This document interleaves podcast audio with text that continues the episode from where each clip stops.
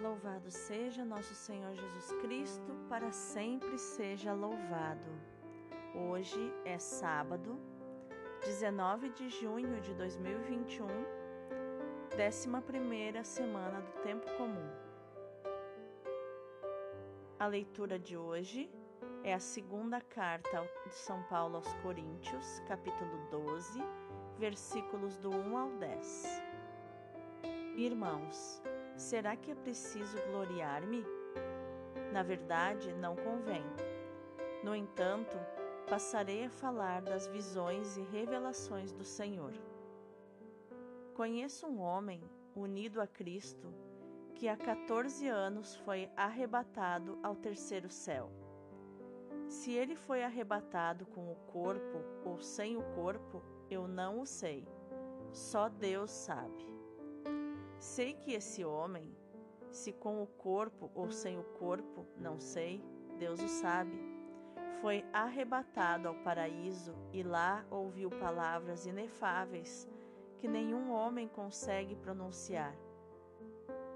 Quanto a esse homem, eu me gloriarei, mas, quanto a mim mesmo, não me gloriarei, a não ser das minhas fraquezas. No entanto, se eu quisesse gloriar-me, não seria insensato, pois só diria a verdade. Mas evito gloriar-me para que ninguém faça de mim uma ideia superior àquilo que vê em mim ou que ouve de mim, e para que a extraordinária grandeza das revelações não me ensoberbecesse, foi espetado na minha carne um espinho que é como um anjo de Satanás a esbofetear-me, a fim de que eu não me exalte demais. A esse propósito, roguei três vezes ao Senhor que o afastasse de mim. Mas ele disse-me: Basta-te a minha graça, pois é na fraqueza que a força se manifesta. Por isso, de bom grado eu me gloriarei das minhas fraquezas para que a força de Cristo habite em mim. Eis por que me comprazo nas, nas fraquezas, nas injúrias, nas necessidades, nas perseguições e nas angústias sofridas por amor a Cristo. Pois, quando eu me sinto fraco, é então que sou forte. Palavra do Senhor, graças a Deus. O salmo de hoje é o 33, 34, versículos do 8 ao 13. Provai e vede quão suave é o Senhor. O anjo do Senhor vem acampar ao redor dos que o temem e o salva. Provai e vede quão suave é o Senhor. Feliz o homem que tem nele o seu refúgio.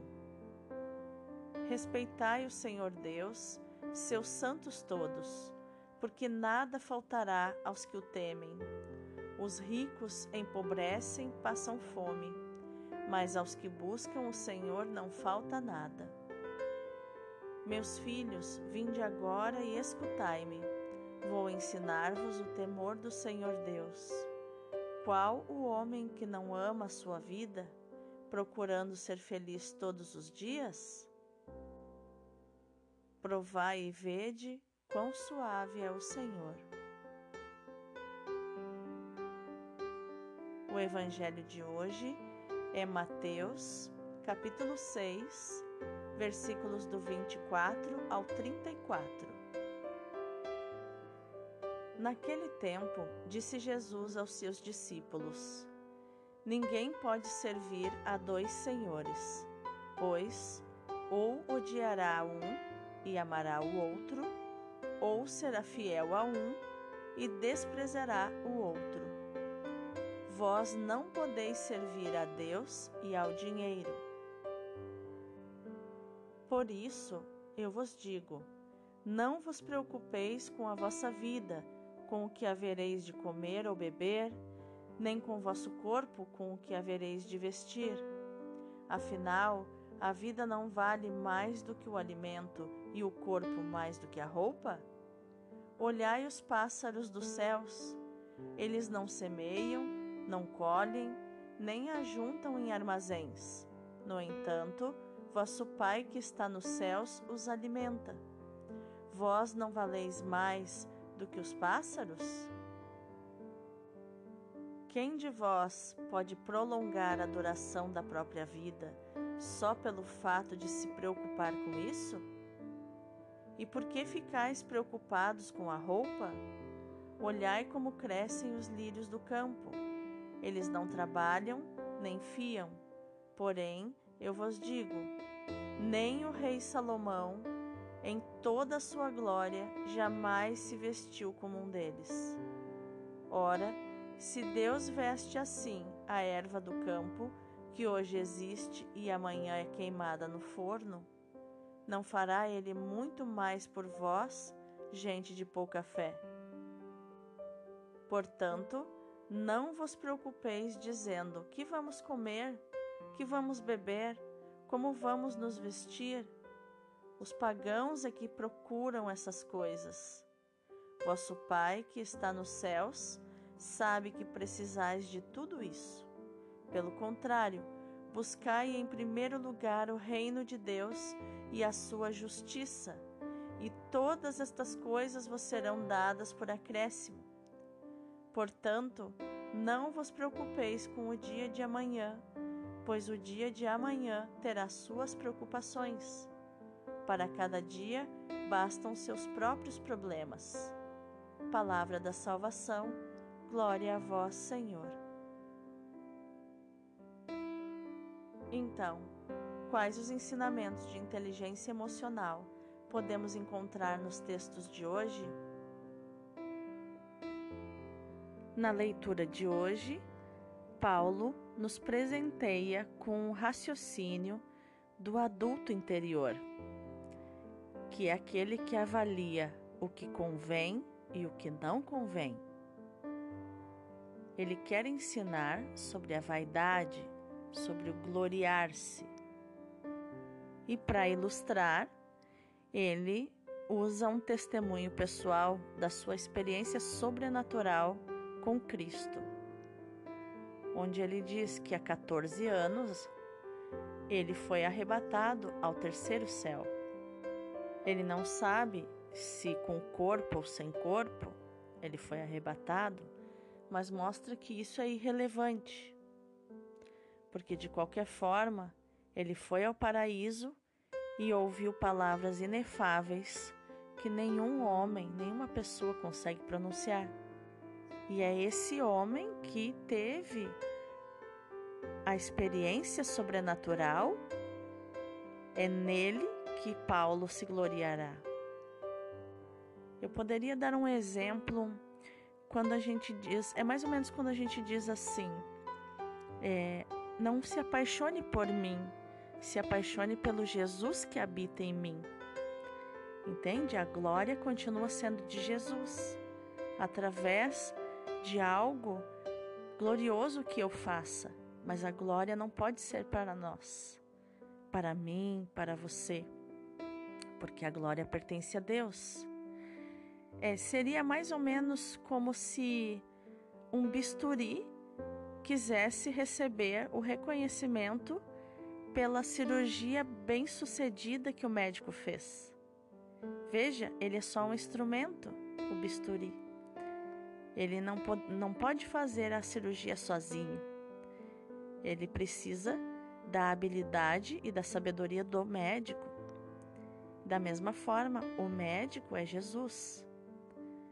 E nós não podemos receber uma glória que pertence a Ele, porque nós estaríamos usurpando o trono dele.